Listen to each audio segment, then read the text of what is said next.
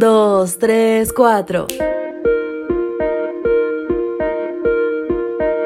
Como pudo, el niño se aferró a unos palos en una orilla y escapó de las aguas turbias. Buenos días para todos, queridos amigos y amigas. Es 14 de diciembre y gracias a Dios por comenzar esta nueva mañana y poder comenzar abriendo las escrituras, que es una gran bendición. Hoy Salmo 27.5 será nuestro versículo base y dice, Él me esconderá en su tabernáculo en el día del mal, me ocultará en lo reservado de su morada, sobre una roca me pondrá en alto. Escondidos en su tabernáculo es el título de hoy.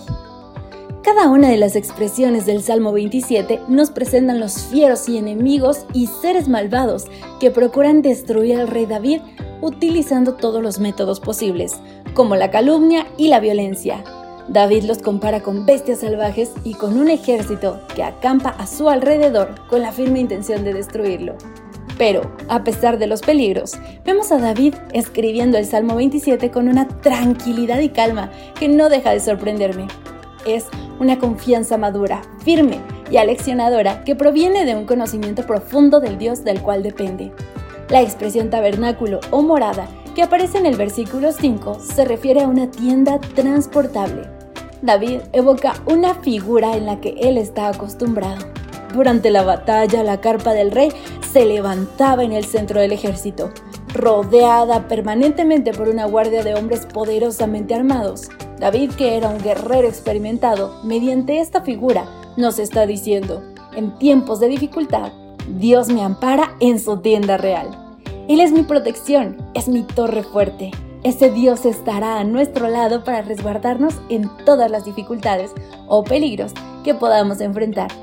Así pasó con Sebastián cuando la naturaleza, de manera incontrolada e inmisericordia, atacó a la población de Mocoa y la destruyó completamente. Sebastián fue el único sobreviviente de su hogar. Vivía en la parte alta del barrio Los Pinos en medio de la avalancha salió de la vivienda de la mano de su progenitor, cuando el agua les llegaba a las rodillas. Corrieron hasta una loma que estaba cerca para intentar resguardarse, pero ya el río Mocoa y sus afluentes, Sangayaco y Mulatos, se habían desbordado y los alcanzaron. Esa fue la última vez que vio a su padre. Como pudo, el niño se aferró a unos palos en una orilla y escapó de las aguas turbias. No sabe cuánto tiempo pasó hasta que escuchó voces a lo lejos.